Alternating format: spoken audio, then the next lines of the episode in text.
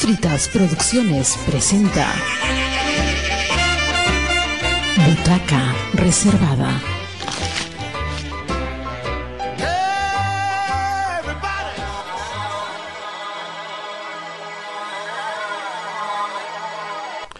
Muy buenos días, muy buenas tardes, muy buenas madrugadas, amigos de Radio Comunitaria Bicentenario, la radio que gestionamos entre todos. Butaca Reservada, su programa favorito, Roberto Paz Albarracín. Estamos eh, en estos momentos haciendo este programa con una gran amiga y una gran invitada. Pero antes debo mencionar que este 2 de septiembre hemos cumplido dos añitos como una radio comunitaria, así que gracias a todos aquellos que hacen posible que Radio Comunitaria Bicentenario funcione desde el Centro Cultural Guadalajara 21. Bueno, permítame presentar ahora a continuación a una gran amiga que acaba de presentar también un espectáculo teatral en, nuestro, en nuestra sala blanca. Ella es... Karim Solórzano Flor. Flor. Y ya sabemos que ese segundo apellido, Karim Solórzano Flor, este, tiene que ver también con el nombre de tu grupo, que es Cala, que hace relación a Calar, que hace relación también a una flor que a ti te llama la atención. Bienvenida a Radio Comunitaria Bicentenario este, ¿cómo estás? Muy bien, muchas gracias Roberto. Gracias por la oportunidad, gracias por el espacio, gracias porque eh, el hecho de que haya movimiento teatral y cultural es sumamente importante para el avance de un departamento, de una ciudad. Entonces, eh, que Tacna pueda contar con un grupo que dentro de poquito ya cumplen 25 años, eso sí es una cosa, pero sorprendente. Mantenerse 25 años es, uff, uff, Felicitaciones. Bueno, muchísimas gracias. Y dos añitos de Radio Comunitaria Bicentenario. Ah. Es nuestro bebé. Muy bien. Acabas de presentar un espectáculo el día de la noche, Dismorfia. ¿Por qué le pusieron, bueno, no solamente tú, sino también Marcel este, Sierra?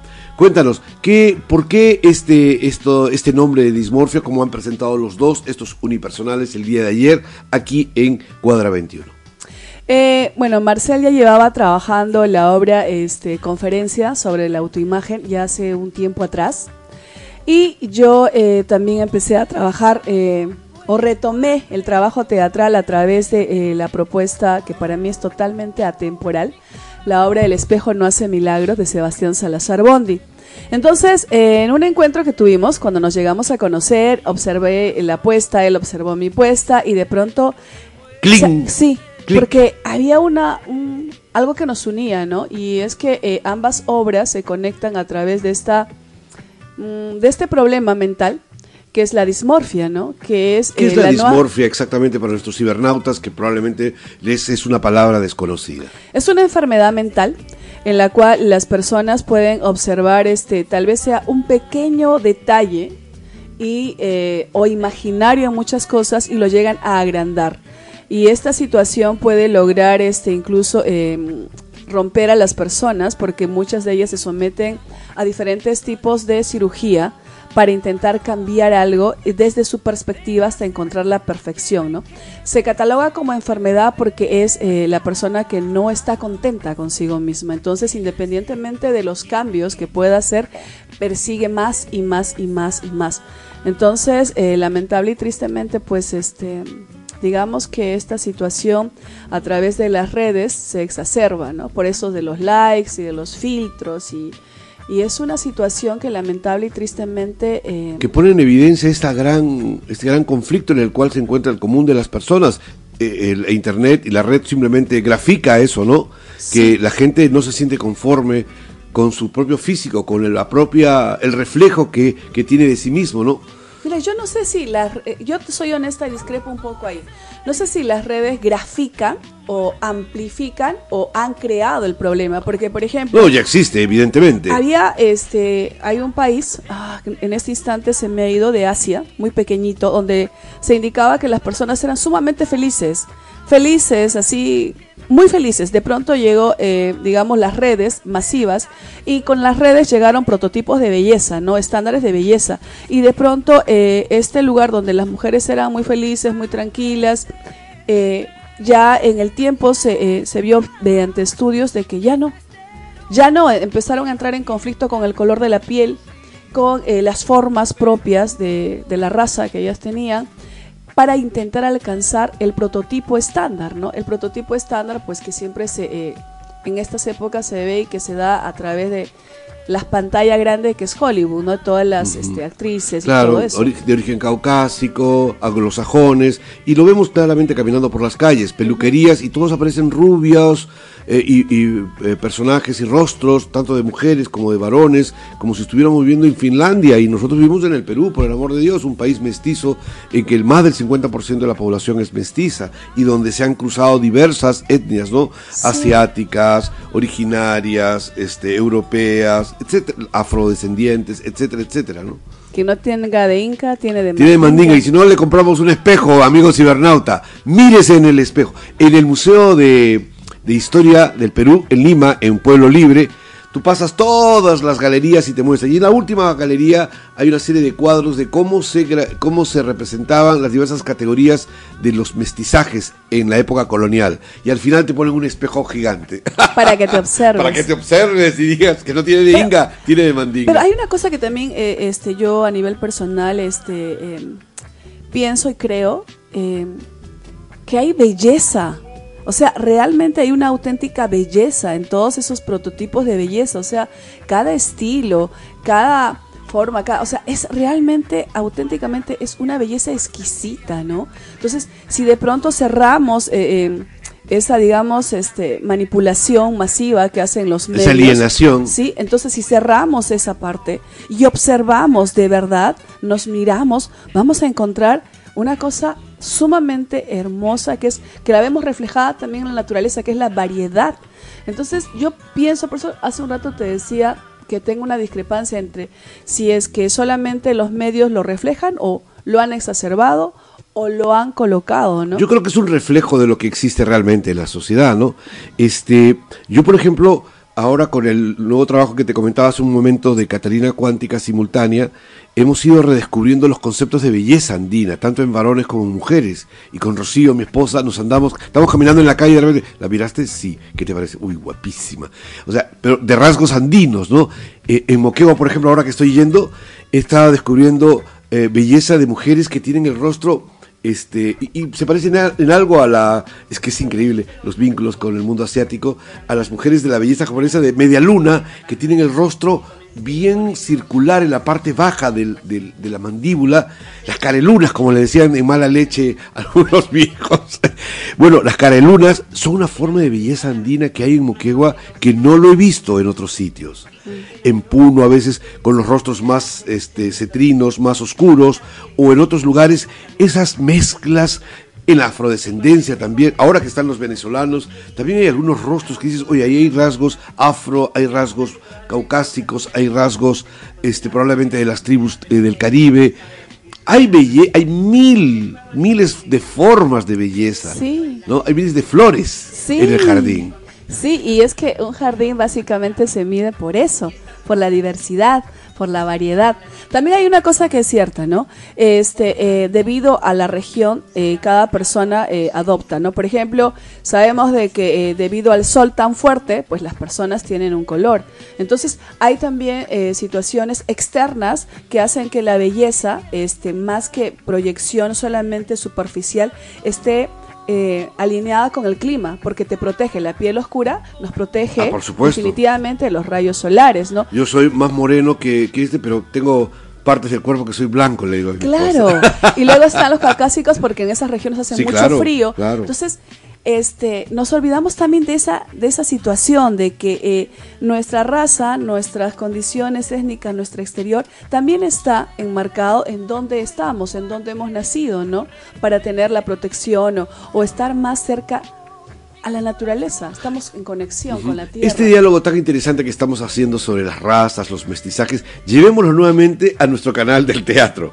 Eh, este, Cala es el nombre de tu grupo. Cuéntanos el origen de Cala, qué representa, sé que es una flor, pero cuéntanos un poco todo eso. Eh, bueno, Cala surgió en el año 2000 en Arequipa, eh, fue su cuna.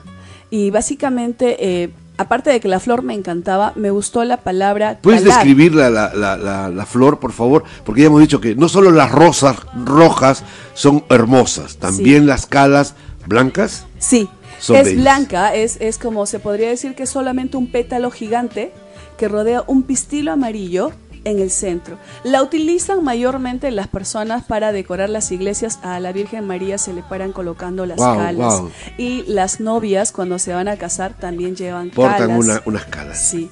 Entonces es como eh, la cala es una flor muy singular porque al ser es grande y al tener solamente un pétalo. Bien espigada, ¿no es Sí, cierto? Es, es muy, muy, muy clásica. Eh, me gustó la palabra calar. Calar. Llegar hacia lo más profundo de ti. Entonces dije, eso está súper bonito. Y en la conversación previa que hemos tenido contigo, ¿no? Sobre. Tomándonos el- un cafecito y unas empanadillas. Muy ricas, gracias. Este, en quechua es desnudo, desnuda. Pero debe ser desnudo, desnuda, de desnudarse en, eh, como alma o desnudarse físicamente. Sí, de- físicamente. Ah, ya, de O sea, ropaje, simplemente. Está sin ropa. Ya. No, está sin ropa. Pero yo creo que Calato. Sí. Cala de Ca- calato, ¿no claro. es cierto? Que es la castellanización Sí. de la palabra cala. Ajá, es quechua. Pero yo creo que también ahí, como, eh, bueno, en el tiempo hemos ido perdiendo lastimosamente nuestra, nuestras raíces, por así decirlo. Yo creo que también tendría que ver con algo más de adentro, ¿no? Más, más del alma. Y en Aymara es piedra, ¿no? Entonces es algo muy, curioso. Sí, Duro, fuerte, Sí, potente. claro. Además las piedras hablan, las, las piedras lloran porque ha sido utilizado como un, parte de un lenguaje. Eh, eh, en la onda mística también, bueno, no mística, sino en el mundo andino eh, se leían las, las semillas como el guairuro, que es la clave del anaco de Camilaca. El guairuro rojo con negro con matices marrones o naranjas es típicamente el mundo, la referencia del mundo andino. Y no es una piedra, pero es una semilla, pero tiene esa dureza. Claro. Es que Cala también está dentro del mundo del lenguaje de las semillas y de las piedras. Mira, qué interesante, ¿eh? Bueno, seguía, estábamos en Arequipa el año 2000. En el año 2000. Luego de eso, pues, este, hicimos obras, este, adapté libros, eh, nos presentamos en festivales locales. ¿Puedes mencionar uno de los trabajos que hicieron? Mira, eh, uno de los trabajos que a mí me gustó mucho a nivel personal fue Yo Niño. Bueno, le titulamos Yo Niño, pero eh, fue la adaptación de dos libros de Vasconcelos, que era Mi planta de naranja lima y Vamos a calentar el sol. Wow. Entonces, Tarea titánica, ¿eh? Sí, fue, fue, a mí me encantó hacerla porque en esa época de mi vida yo ya había experimentado con el teatro de títeres. Entonces en la obra eh, hicimos un unipersonal con un gran compañero que sigue este, laborando en Arequipa y trabaja en películas. Y este, llevamos a, una fusión, una fusión con este, títeres grandes, eh, marionetas, luz negra y aparte el propio actor que representaba diferentes personajes. Entonces... una cosa que, que a mí me, en esa época fue una de las cosas que más me gustó. Hicimos otras obras, pero si me hablas de una obra así que me, que me cautivó, fue esa, ¿no? Me, me cautivó ¿Se llamó? mucho. Yo niño. Yo niño. Sí, ¿Y por y- qué no yo niña? Ah, porque bueno, este, Porque escogimos... Mauro era el protagonista, Sí, era un y, es- y bueno, el actor era varón, entonces pues por eso le decimos yo niño, ¿no? Ah, tú dirigiste ese montaje. Sí. ah, ya, qué Lo interesante. escribí, lo dirigí, este, lo produje, este, lo, lo pusimos este, con el compañero. Y justo en el festival que hubo, eh, porque se fue a la regional, nacional, en un festival internacional que hubo unos compañeros eh, uruguayos, se lo llevaron, le- les gustó el libreto y se lo llevaron. ¿Hugo que hizo Hu- Hugo? ¿Hugo Riveros? No. No. Este, ya. En ese momento, este, Huguito- Valencia, Ja- Jaime Sí. Valencia. En Ay, ese ay, ay. momento Javier Valencia, Javier. este, bueno, ha ocurrido cosas en su vida actuales, pero no vamos a entrar en esos detalles. Lo cierto es que en esa época él era el que movía, digamos, El festival y- internacional sí, que hacía, festivales internacionales, locales. Era una persona realmente que en ese momento apostaba por el teatro y lo llevaba y hacía cercano, ¿no? Entonces, este, en esa época de mi vida fue súper maravillosa. Luego, por vicisitudes de la vida, me fui a la ciudad de Cusco. Cala se separó, por así decirlo, porque se, se quedó con gente que fundó Cala, eh, con este compañero que hace cine. Yo me fui a Cusco, me dediqué un tiempo a la maternidad y luego volví nuevamente en la ciudad de Cusco a trabajar. Este, y ahí me gustó mucho, mucho, mucho trabajar lo que te estaba comentando, dirigir la obra este, Tupac Amaru. Pero lo más enriquecedor de esta obra fue porque eh, me permitió redescubrirme a mí misma como mujer, eh, como directora, porque la maternidad, este, eh, digamos como que toda mi energía se fue ahí, y de pronto como que la parte de mujer, la parte eh, dirección, la parte de la actriz, la parte de, de quienes, todo se fue, la dramaturga, o sea, es como que todo estuvo ahí. Entonces, esta obra me permitió Recuperar, disfrutar, sí. recuperar esa, esa- Y- esa y- sabiduría. Y si podría decirlo, reencontrarme a mí misma. Porque la maternidad es algo muy bonita, Muy pero... potente, me imagino, intensa. Sí. Descomunal debe ser eso. Sí, pero como que dejas muchas partes tuyas, dejas muchas partes de ti, ¿no? Se tiene, eh, yo a nivel personal siento de que se ha romantizado mucho Ah, no, la por supuesto. maternidad. La maternidad se las ha convertido en heroínas totales. Y- Y, hay momentos en madres que no quieren ser madres, hay mu- mujeres que no quieren ser madres, Ajá. hay mujeres que no tienen cualidades para ser madres y ojalá nunca hubieran sido madres. Sí, totalmente. o sea, estamos, eh, hem- hemos hecho del concepto de la categoría madre eh, un ideal virginal, intocable, súper elevado y es un desastre lo que Sí. pasa en la sociedad. Es un desastre porque en realidad, este, a nivel, por ejemplo, solo tocando brevemente esa parte de mi vida, que es muy hermosa, por cierto, pero literalmente fue sangre, sudor y lágrimas, porque este, eh, de pronto em, fue muy, muy raro. Yo tengo dos hijos, Maya y Nicolás, que los amo con todo mi Ella es eh, corazón. mujercita. Sí, Maya es- la mayor y Ajá. Nicolás es el menor. Ya. Son niños, eh, bueno, ya no son niños, son maravillosos, pero cuando mi hijo menor agarra y me dice, ay mamá, que quiero esto y no sé qué más, le digo, ok, pero con esto y no sé qué. Y mi hija me mira y me dice, a mí no me dabas permiso. Entonces yo agarro y le digo, le digo a mi hijo, le digo, mira, gracias a tu hermana, agradecele que gracias a ella yo soy mejor He aprendido, mamá. he aprendido. Yo soy mejor mamá para ti. Y le digo a mi hija, pero yo gracias a ti, y te, y te pido disculpas por los errores y las fallas que he podido tener contigo.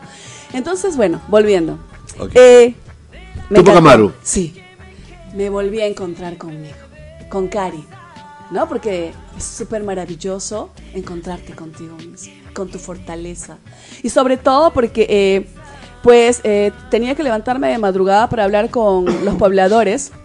Y fíjate, es extraño, ¿no? Cuando estuve de madre estuve como que aislada del mundo y cuando volví a salir a la palestra, levantarme muy temprano, volví a descubrir cómo funcionan las comunidades. Son reuniones antes de que se vayan al campo, muy de tempranito. Y yo me quedaba así como a nivel personal, ¿no? La Es parte que de Cusco, mujer Cusco es increíble. Yo he tenido la ilusión siempre de vivir un año en Cusco. es, es maravilloso. Yo, yo me quedaba un poco sorprendida porque las mujeres se mantenían en silencio. Quienes manejaban la batuta eran Los los, varones. varones. Y claro, ¿no? De pronto yo era la única, eh, eh, no sé si ya habrá habido en estos años que yo ya no vivo en Cusco otra mujer que haya dirigido, pero parece entonces yo fui la primera mujer que dirigió esta puesta en escena. Entonces, ir y hablar y que los varones me escucharan, era como las mujeres estaban ahí y me miraban, ¿no? Decía, o sea, ¿y por qué le escuchan? Entonces, fue súper, mu- muy, muy, para mí un trabajo interno porque aprendí mucho de mí misma y definitivamente trabajar con los lugareños que hicieron de españoles, de los indios, ellos eran todos, y Tupac Amaru que fue Reinaldo Arenas, un actor hermoso, un ser humano hermoso. Eh, íbamos de poblado en poblado, fuimos a la casa de Tupac Amaru, hizo la escena ahí, hizo la, o sea, fueron tres días intensos. Fue un Este, documental, fue un video, fue un... en realidad, este, hay un amor muy profundo por Tupac Amaru en estas regiones. Sí, sí, ¿ya? sí, sí. Muy profundo. Entonces, sí, sí. anualmente se celebra esta, em, no sé si y continuar, yo creo que sí, estoy completamente segura. Anualmente se celebra este, este tipo de Representación popular. recordatorio Ya, ya, de, lo- de- sus raíces, de sus fuentes. Sí lo he visto, sí lo he visto recién y la DDC de Cusco la ha vuelto a representar. Ah, sí. Y en, sí. ese, en ese año dio la casualidad, causalidades del destino. Me dan a mí la batuta, yo hago, o sea, esto y nadie me dijo nada. De pronto voy observando que viene Panamericana, vienen otros, tal vez probablemente atraídos porque estaba Reinaldo Arenas ese año escenificando Tupac Amaru, ¿no? Entonces fue... Y es un este, ícono muy potente, inclusive fuera del país, a todo el mundo de lo que te dice la película Tupac Amaru, wow. Sí. Y, y para los mismos lugareños que viniera, porque claro, tú dices es Reinaldo Arena, pero para ellos es Tupac Amaru. Sí, sí, era Es encarnación de él. Sí. Y además es cusqueño, pues. Claro, entonces era una cosa increíble, ¿no? O sea, que viniera Tupac Amaru, porque no es que viene Reinaldo, no, viene Tupac Amaru a ser de Tupac Amaru. Entonces fue una cosa maravillosa. La apuesta se demoró un- unos días porque teníamos que ensayar y todo con los pobladores, pero una vez que se colocó en vivo la apuesta durante tres días, para mí Fue- ya no era una fiesta, sino era un ritual. Sí. Fue una cosa maravillosa que agradecí, lo tengo aquí en, en mi corazón. Y de ahí volví nuevamente este, a, a A ingresar la realidad a- Arequipa. No, no, no, porque ahí en esa época yo vivía en Ah, en Cusco, perdón. Sí. Sí, yo vivía, yo vivía ahí en Cusco, este, porque, bueno, mis hijos son coscorunas. Ya. Y luego ya empecé a trabajar en otras obras dentro del de el, el circuito del arte de la misma ciudad de Cusco, que fue súper lindo. Y, y llegué a trabajar este, una puesta en escena que me, eh, me pidió este, la Inreina, ex Inreina, porque ahora tiene otro nombre, que era básicamente porque en esa época, yo espero que ahora ya no, estaban en peligro de extinción los cóndores. Entonces teníamos que hacer este, la escenificación. Y me encantó también hacer esa puesta en escena porque las puse en escena a mis hijos. Mm. Ya eran condorcitos, se salieron, salieron con la- las máscaras, Claro, ¿no? claro. evidentemente, con las plumas, que por cierto el Inrena nos dio, pero eran plumas que se les habían caído a las aves, nada que ver con nada. Fue algo muy bonito. Cusco tiene un- una parte de, de mi corazón muy, muy grande. Es que es muy, muy, muy particular. Es un ombligo del mundo, es un centro del mundo, Sí. sin lugar a dudas. Y luego, este, por vicisitudes de la vida, situaciones personales de separación, eh, tuve que dejar este, el mundo del teatro y volver a, a internarme ser mamá y papá. Y fueron un lapso de, mm, nuevamente descansé del teatro, por así decirlo, no pude entregarme. Volví a ser la madre, eh, madre gallina. Y luego, este, vino la pandemia, una gran lección para mí, profunda lección. Eh, yo sé que este es un tema así como un poco ambivalente para muchas personas, representa la pandemia en circunstancias en su corazón, pero para mí en lo personal fue una bendición en mi vida.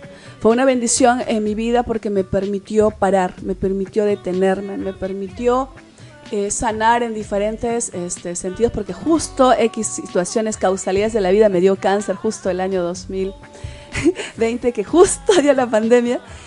Y entonces fue un descubrir en muchas situaciones, incluso encontrarme con mis hijos, porque por eh, el trabajo intenso que tenía, este ya eh, mis hijos estaban como, no sé, nos veíamos en la noche, ¿no? Una cosa así, como, ¿qué tal? Y que no sé qué.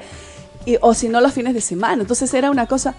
Y estos dos años que paró todo, para mí fue. Claro, vivieron intensamente, nuevamente en la caverna, en la casa. Y fue lindo para mí descubrir Verlos crecer. seres. Sí, meterme con ellos, ver este, y ya tener así como estar ahí con ellos y ver qué estaban aprendiendo y qué les enseñaban y decir esto no me parece y tengo que hablar contigo para explicarte qué es. Entonces fue también detenerme a mí misma para saber que me había enfermado a mí. Y yo este, sé que esta, este, pequeño párrafo que voy a poner tal vez causa discrepancia en muchas personas, pero a nivel personal sentí que el cáncer literalmente eh, fue una situación que yo me la ocasioné, yo me enfermé, yo permití que mi cuerpo sufriera eso y entonces tomando la conciencia de eso dije, así como yo me he enfermado, yo me voy a curar. Y esa fue la opción que yo tomé porque yo dejé todo el tratamiento convencional médico que se da y fue una de las decisiones eh, más importantes y más bonitas y más profundas que tomé personales y de las cuales no me arrepiento. Entonces, Y no nos arrepentimos todos los demás porque estás aquí calando fuente- fuerte sobre nosotros. Muchas gracias. Y luego, este año, bueno, volvió el año 2000, este, el año pasado, el año 2022, a mitad de año recién empezó ya la situación a calmarse, ¿no? Como que ya empezamos nuevamente a la normalidad. Este, porque fue 2020, 2021, el encierro, el 2022 este, se empezó a abrirse, pero así como con timidez. Y este año, el 2023, eh, un grupo, porque ya me mudé a Hilo, a la ciudad de Hilo, fui migrando de ciudad en ciudad, y en la ciudad de Hilo, eh, un grupo de artistas de diferentes artes, como cantantes, músicos, de diferentes ramas, decidimos agruparnos. Decidimos agruparnos en Hilo, Ya. para poder tener, eh, digamos, mm, Políticas. fuerza, fuerza eh, eh, en mostrarnos, porque es extraño, ¿no? Pero nadie es profeta en su tierra. De pronto como que uno va a, un- a una ciudad y la gente cree, incluso la misma gente que vive en esa misma ciudad, piensa que no hay artistas, que no existen, que no hay cultura. O sea, y de pronto dijimos, vamos a juntarnos. Vamos a hacer ver que, que hay, que hay acá en Hilo.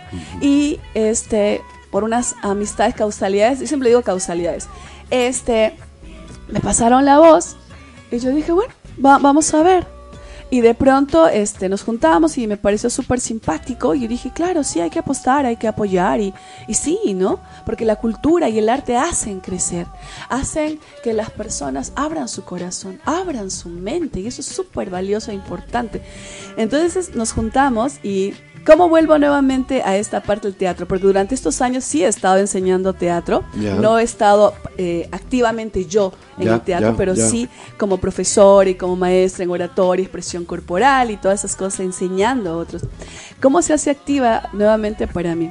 En una reunión que tuvimos, eh, Artem es el nombre de la asociación, Unión de Artistas de, de Hilo. Hilo y este, en una reunión, un colega, un compañero, este, comentó, lanzó y dijo, hay un festival de teatro en, en Moquegua.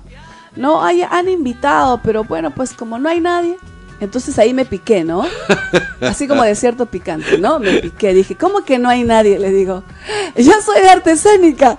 Y entonces agarra y dice, ay, pero hasta que juntes elenco y todo eso. Mira, sabes que estás equivocada, hay monólogos unipersonales, o sea, ¿no? Claro, hay finalmente formas de estar allí. Sí, le dije, no, yo voy a ir y me presento. Y, solamente era eh, una semana nada más se presentaba. Y entonces, claro, ¿no? Uno siempre dice, yo voy. Y luego dice, pucha, y ahora, ¿Y ahora qué hago? sacar. En una semana.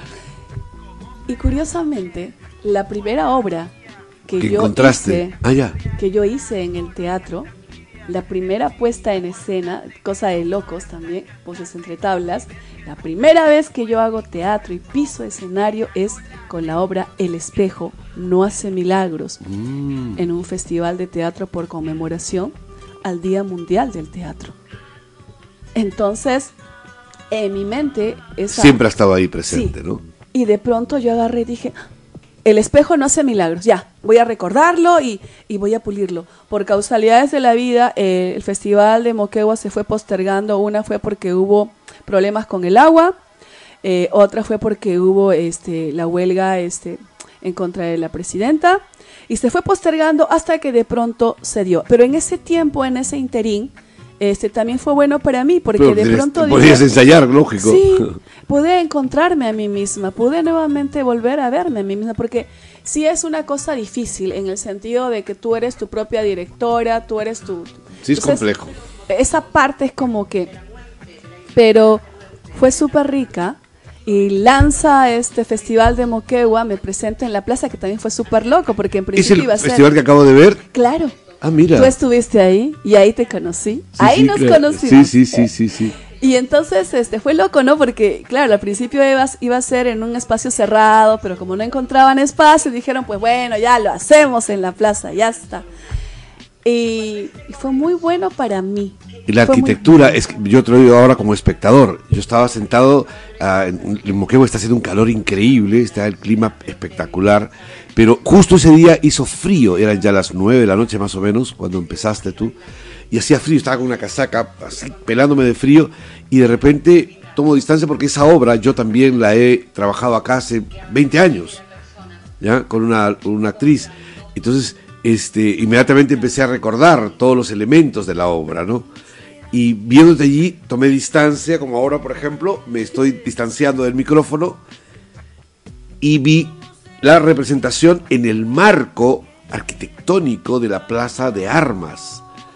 Entonces ves allí un balcón, ves la iglesia de Santo Domingo a la izquierda y aquí este muro de piedra, ¿no? Fuerte, desnudo, cada que está al frente de nuestro, y una mujer con un traje negro este, recitando este texto, ¿no?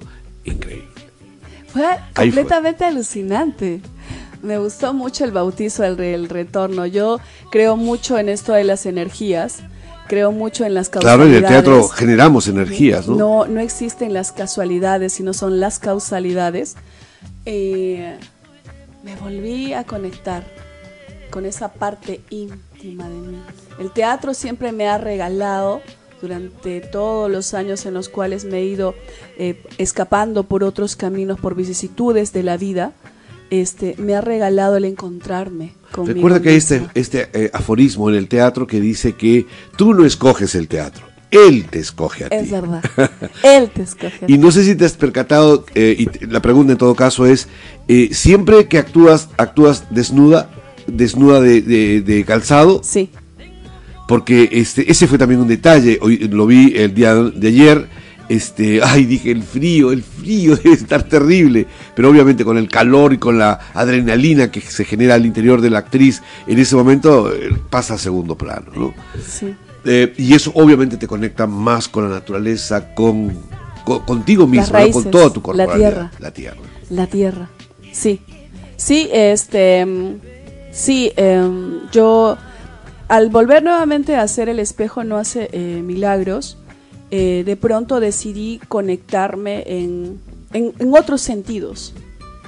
Intenté, es extraño, ¿no? Pero de pronto intenté perderme a mí misma, o sea, perder a, mí eh, y misma y encontrarme en ese personaje, tratar de no, digamos, si bien es cierto, lo hice hace muchos años atrás, pero no volver a, ese formato. No, sino a otro distinto. Claro, eres una mujer totalmente distinta. Tus percepciones, tus aprendizajes teatrales han variado. Además, es una persona que ha viajado muchísimo. Has estado en Uruguay, has estado en varios, en España, en varios lugares y has confrontado tu eh, tradición teatral con esos espacios. Cuéntanos cómo han sido estos viajes este, de iniciación, de aprendizajes por estos países desde el punto de vista teatral. Pues mira, este, en realidad yo, eh, mi crecimiento en el teatro ha sido autodidacta, por así decirlo, porque eh, de pronto yo he ido viajando. Cuando yo surjo en el teatro en Arequipa no había una escuela propiamente, ¿no? En el año 2000. Eh, llegaban muchos talleristas de otros lugares. Entonces yo iba absorbiendo como la esponja, ¿no? De pronto tú tienes tanta hambre que lo único que deseas es como absorber. Y claro, en ese momento había eh, grandes personas así de peso de teatro ahí en Arequipa. Uno de ellos ya falleció, que es este Valdés, eh, José Valdés, sí, José, Valdés Vallete. Entonces me encantaba estar con, yo les llamaba en ese entonces los lobos. Me gustaba después de cada término, de cada puesta, los lobos siempre se iban a tomar un café o una, o una copita de vino, pero era clásico, no era embriagarse, era, era sentarse y hablar y hablar y hablar. Y entonces yo disfrutaba intensamente eso. Y claro, luego también eh, sigue tu hambre creciendo, tú tienes hambre. Entonces empecé a viajar y en esos viajes pues este en Uruguay estuve con Raúl Rodríguez que es el mentor incluso de la Universidad Rusa, este es muy considerado por el método stalinskiano. En, en Uruguay es el, el En Uruguay él, vive, él tiene digamos este su propio teatro, ¿ok? Paisandú tiene, pero él para viajando siempre a Rusia, viaja a Rusia tres, cuatro veces al año y se queda temporadas, hay meses se queda, porque él es profesor. Porque la escuela stanislavskiana en Rusia es un producto de exportación y, solamente un grupo muy cerrado tiene acceso realmente a las fuentes de cómo es el método stanislavskiano. Sí, sí, sí, es, es, es impresionante, ¿no? Yo me enamoré con completamente del método, ¿no? Yo sé que hay muchos críticos del método porque eh, pues hay mucha, eh, se desgasta eh, el actor mucho a nivel emocional y puede haber enfermedades y todo eso, pero me enamoré, me enamoré de ese método porque la forma en que lo enseñaba este Raúl, que a veces le digo Raúl y a veces le digo maestro, es así como todo, este, me enamoré de la forma, de la sensibilidad que tiene ese método para hacerte llegar hasta lo más profundo de ti para poder sacar lo que uno siempre desea en el teatro, la verdad. la, verdad escénica. Si tú quieres llegar a la verdad. Entonces, me pareció encantador. Y luego fui viajando, como tú dices, me fui viajando también por Argentina y me enamoré mucho del trabajo físico, brotosquiano. Es increíble los argentinos cómo trabajan la parte física, cómo hacen que el cuerpo, literalmente nosotros sabemos que el cuerpo habla, eh, uno puede mentir en la vida diaria, pero el cuerpo te delata, ¿no? Sí, sí, sí, sí. Pero el trabajo corporal, este, fue, fue, fue también otro descubrimiento muy, muy intenso en mi vida. Eh, y que ya no es posible subirse al escenario sin una formación básica en el trabajo corporal. Sí, porque el cuerpo expresa. Y Luego también fui viajando por Bolivia. Eh, eh, Bolivia tiene otro tipo de teatro, es como más íntimo, más de adentro. Sí, más raíces. Sí, Es un teatro de Entonces, identidad. Sí, entonces de pronto empecé a percibir estilos y formas. Y luego pues eh, viajé al exterior, bueno, en el sentido de pateé a Europa, ¿ya? y en Europa es otro, ¿no? Es el, Sí. más, es el clásico. Sí, sí, ¿no? sí. Es, es el más Y es de muy ópera. racional. Sí, es el más de ópera. Pero una de las obras que yo vi, ¿ya? Y este, y a mí de verdad se me quedó acá. O sea, he visto muchas obras, pero una de las obras que fue La Dama de Negro, que ha sido, que es un gran libro, que ha sido llevado incluso también al cine, ¿no? Este, pero ver La Dama de Negro ahí en teatro, escenificada solo por dos actores, ¿ya? Porque eran solamente dos y que solamente eh, utilizaban elementos minimalistas, ¿ya? Y es una obra de terror. Y tú dices, ¿cómo voy a ir al teatro para que me dé miedo si yo estoy bien? Pero es increíble. Es una obra que se ha pateado. Y yo cuando la vi ya tenía ya como 15 años puesta. Estaban viajando por el mundo.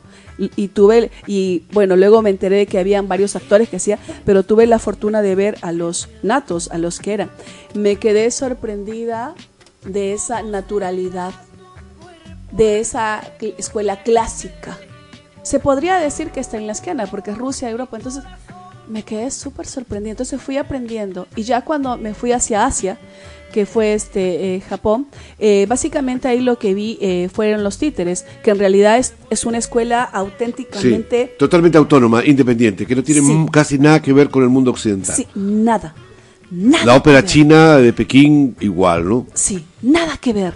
Y se requiere una serie de códigos culturales para poder siquiera aproximarse Sí. a un disfrute o goce Sí, estético. y, y- y saber de que en realidad, o sea, para que uno pueda ser realmente actor, actor ahí, pasan años, años de años como aprendiz. Desde los 7, 8 años empiezas. Entonces, wow, ¿no? Es como, el escenario es como, es así, literalmente es algo sagrado, donde tú te tienes que sacar los zapatos, Ajá. como es lo que hacen en las casas, ¿no? Tú literalmente ingresas a una casa para no llevar la suciedad que tú has traído de, de la calle y es como es algo tan sagrado y tan limpio que tú no quieres ensuciar y por eso dejas eh, los zapatos y solamente entras con tus pies. Entonces de pronto fui empezando a entender en mi corazón que eso es el teatro. Eso es el teatro, eso es algo sagrado, es algo que te permite ingresar. Y claro, ¿no? También es súper... para mí, volver nuevamente a tablas es todo un desafío, ¿no? Porque yo sé, yo sé que cada apuesta es diferente, cada escenario es diferente, cada vibración es diferente y también lo que tú dejas es diferente. A algunos les gusta, a otros no les gusta. Unos se sienten identificados, incluso algunos sienten que reflexionan, otros sienten que es un bodrio. O sea, es el multiuniverso, el miedo al ridículo, es el enfrentarte contigo mismo y decir, bueno, aquí estoy, este, vamos, ¿no? vamos a echarle. Entonces, Ok, y no sé si tú te, ayer, mm, o en todo caso hoy día me estoy cayendo en cuenta de algo que está pasando, ¿no? Que los espectáculos que están teniendo posibilidad de trasladarse, de movilizarse, están relacionados a su dimensión, es decir, eh, en tamaño ya no pueden ser 7, 8, 10 personas porque es imposible sacarlos del territorio y entonces están yendo hacia el microteatro, al- es decir, al teatro breve, por utilizar un, un concepto un poco más general, y pero recuperando la esencia de, la actividad teatral. Em, de alguna u otra manera el espejo no hace milagros. eh, ¿También tú crees que está pasando eso? Que, es como el renacimiento del teatro breve, del teatro unipersonal, de dos, tres actores, porque es imposible en estos momentos hacer compañías de 60 actores, bailarines, músicos, eh, vestuaristas y trasladarlos a todo el país. Eh, estamos retornando, hay una, es una tendencia porque lo veo en muchos festivales y eventos. ¿Cómo lo consideras tú al respecto? Mira, pues sí, tú has, este, has expresado lo que siento. Eh, es difícil trasladar este, eh, a varias personas. Solo ac- actuar con tres personas de hilo, llevarlas a Tacnas ya se complica horarios, este, costos, Presupuesto. presupuestos, tiempos, eh, consensos, etcétera. Se hace, se torna complejo, mientras que lo individual es finalmente cojo la mochila y parto, ¿no? Y me voy. Como los mochileros, ¿no? Este, La vida nómade. Voy. Voy y, y me presento. Porque también hay ese corazón de querer llegar a, a público que em, pues no accede con facilidad. ¿no? De querer este, abrirte, de querer entregarte. Claro, porque también vas a espacios no convencionales. Sí. Porque el Teatro Municipal de Tacna no puedes hacer una función para un teatro de 500 personas y si no lo llenas, no lo justificas. Es muy complejo. Entonces vas a espacios no convencionales de la actividad teatral. Sí. Creo que es una tendencia y que se está dando muy fuerte. Ya estaba presente siempre en el teatro, pero para hacer posible la migración, porque además eres una actriz viajera, ¿no? Nómade. Sí. Eh, Arequipa, Cusco, eh, fuera del país, ahora Hilo, eh, y, y estuviste función en la semana pasada en Arequipa, la anterior en Moquegua, ahora en Tacna. Cuéntanos de estos viajes y, si es posible hagamos comparativos de cómo fue esta función, cómo los públicos funcionan. Cuéntanos eh, un poquito de eso, porque creo que tiene que ver también con la esencia que les podemos transmitir a nuestros cibernautas de cómo fue el espectáculo de anoche, cómo aconteció en Arequipa en Teatro Umbral y también cómo aconteció en la Plaza de Armas en el espacio abierto en Moquegua. Pues mira, contrariamente, hace un rato mencionaste tú que Moquegua justo es cuando yo me presenté hacía frío, ¿no? Extrañamente, porque es una ciudad súper cálida, súper calurosa. Antes de salir a escena, yo puse mis manos en el piso. Y es una forma para a nivel personal para temperar mi cuerpo y para preparar a, a mis pies de que esta es la temperatura que yo voy a recibir y, Ok, y- y- para evitar un resfrío y todo lo demás. eh, sí. Entonces, este, puse mis manos y el piso estaba caliente Ah, mira. El piso estaba caliente porque claro, este durante la mañana pues pega un sol bien fuerte en Moquegua. Y cuando yo puse mis manos dije, uy, qué delicia. Qué delicia. Entonces salí con esa sensación. Qué maravilloso. Claro, porque tu contacto es finalmente con el espacio. En Moquegua es en función de tu contacto inicial con los pies, porque estás desnudo de pies. Ese fue cálido. Entonces fue la calidez. ¿Cómo definirías tu función en Moquegua? Sí, y, extraño porque yo estaba, hay una parte mía renegando, la verdad, porque les indiqué a los que habían realizado el este, les dije, pero miren, este, eh, eh, va a haber un problema con esto de las luces, porque todas las luces están completamente encendidas. Por lo, y me dijeron, no, pero es que no podemos apagarlas, porque es un circuito. Yo entendí, le dije, sí, yo entiendo y me parece bien que hay que respetar, pero podrían ustedes haber agarrado unas cajitas, ¿no? Y las cajitas solamente las colocaban encima de la luz y terminaba la función y sacaban la cajita. Y eso era todo. Y claro, me dijeron, ah, es cierto, ¿no? Y yo dije, pero bueno, ya está. Entonces había esa, esa parte mía, decía, visualmente, eh, eh, ¿se verá, no se verá lo del efecto de las luces? Y dije, bueno, ya, Karina, a entregarse. Vamos a entregarnos y a dar, a dar lo que uno tenga en el corazón y, y dejar lo, otro para, para que vea qué Ajá. pasa, ¿no? Y fue maravilloso. Ok. Fue maravilloso. Por el espacio abierto funcionó y muy bien, pese de que es un espectáculo intimista. Sí. Claro, la, la plaza de Moquegua también este, es muy acogedora, tiene una calidez muy, muy. Es una plaza muy bella realmente, muy particular, totalmente distinta a la cusqueña, totalmente distinta a Arequipa, ¿no? que tiene esos aires aristocráticos, este, que con esas cúpulas ahí gigantescas, que es rarísimo para el paisaje serrano de Arequipa, ¿no? Pero en Moquegua está más bien el aire colonial a través de su balcón, está la iglesia, están esos muros que alguna vez fueron cárceles, bueno, las calinatas que ya de por sí son un, un- un espacio que te es da como un palco. Es ¿no? como un palco. es un palco. Te hacen crecer. Porque claro, cuando tú estás arriba y la gente te ve de abajo es como que, oh, Sí, ¿no? claro, tienes una mirada desde abajo hacia arriba, claro que sí. ¿Y cómo fue Arequipa? ¿Cómo fue en Teatro Umbral? En el Teatro Umbral este, fue muy interesante también para mí, porque este Teatro Umbral es súper bonito. Este, eh, actualmente, eh, gracias a la inversión que Hu- Hugo Riveros, quien es dueño de Umbral, consiguió, ¿no? A través del Estado, una subvención puntual para mejorar el espacio. Es muy bonito. Tiene alrededor como de 90 butacas. Sí, sí. Ya es tipo escalera hacia arriba, está, es digamos un teatro em, pequeño. pero- acogedor, un tipo un teatro de cámara, pero muy Sí. chiquito, muy acogedor. Sí, se sí, se nota esa calidez, ese, ese cuidado en, en- en, eh, complementar a los actores con los espectadores porque están casi en el mismo nivel. Sí, y fue muy interesante. También me pasó algo ahí, ¿no? Muy curioso. Porque en Moquegua, con la persona que yo había ensayado este, la luz y el sonido, eh, bueno, en realidad, bueno, yo hice toda mi, mi, mi gama de aquí tiene que ir y todo eso. Y lo ensayamos incluso virtualmente, porque él no, él no podía ir a Hilo, yo no podía ir a Moquegua, porque también trabajo, soy profesora. de lunes a viernes. Entonces, eh, lo, lo ensayamos virtualmente. Y luego cuando estuve ahí dije, ay, esto, dije, a ver, no hay la luz y bueno, vamos ahí, vamos a darle todo. Y resultó muy bien, muy bien. Y claro, cuando fui a la ciudad de Arequipa, pues evidentemente eh, quien me apoyó en luz y sonido, pues no podía viajar. De ahí también está el hecho de por qué uno empieza a hacer obras solo. Entonces no puedo viajar, entonces me apoyé en un compañero de teatro, Walter Escobar, que es eh, sumamente, em, es un hombre muy interesante porque está sacando proyectos ahí en la ciudad de Arequipa como retiros teatrales para intentar enseñar y llegar a más personas y también eh, retro, es una retroalimentación para el mismo artista ingresar en este tipo de talleres, porque una de las cosas que uno tiene que entender, que en la vida uno siempre tiene que retroalimentarse, creer o pensar que ya, pues, que yo ya me lo sé todo, yo ya acá, es que ya estás perdido. no. Bueno, Walter Escobar fue quien, me apoyó, pero claro, este, yo llego un viernes en la noche, el sábado en la mañana eh, ensayamos así, a voz de pronto, en la noche me presentaba y evidentemente eh, me pasó algo muy interesante, ¿no? que es eh, la guerra interna que uno tiene cuando se presenta. Por fuera tú sabes que estás escenificando y tienes una responsabilidad con la persona que ha venido a verte. Por dentro tú sabes cómo está desplegándose la obra.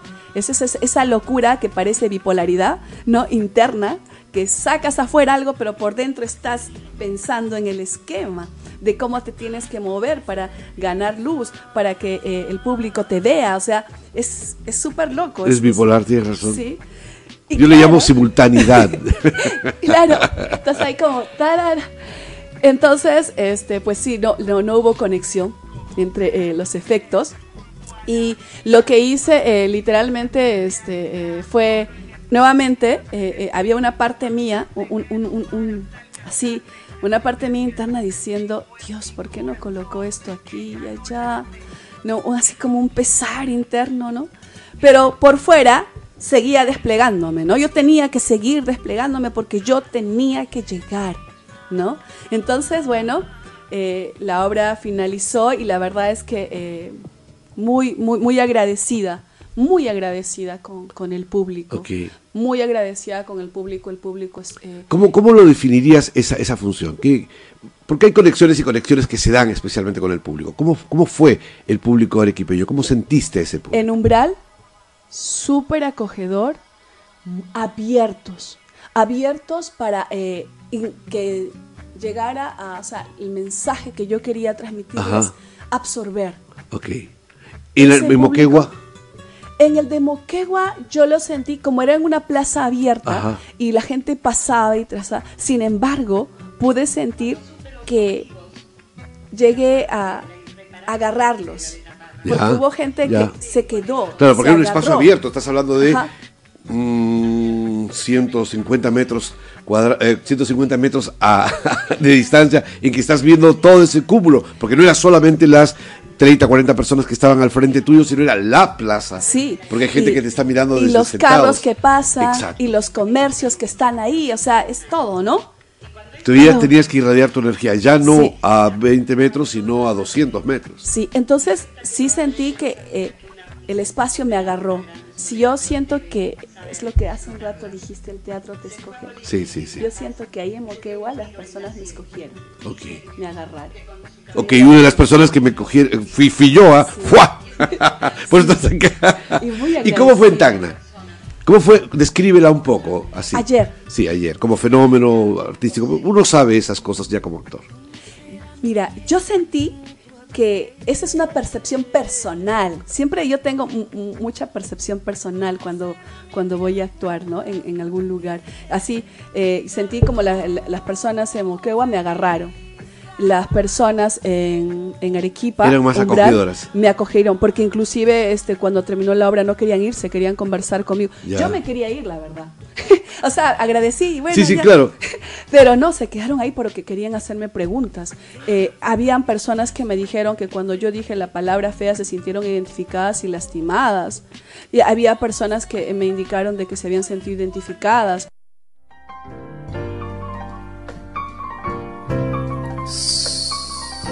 Vamos al palco. No, a la platea. está ocupada. Y en galería no hay lugar. Mira, allí, adelante, sí. Para ti, sí hay una. Butaca reservada, reservada.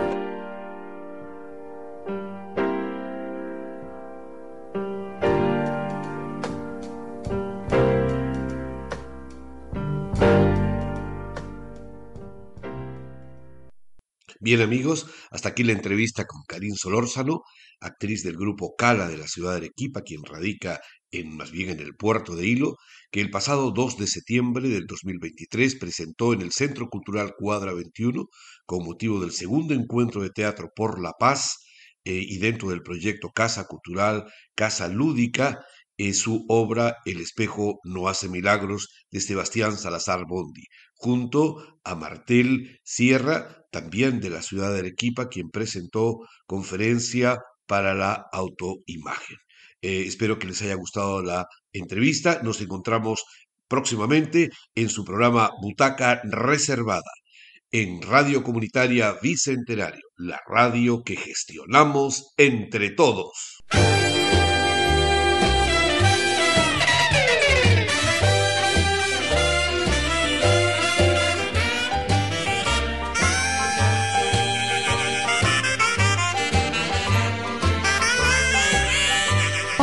Papas Producciones presentó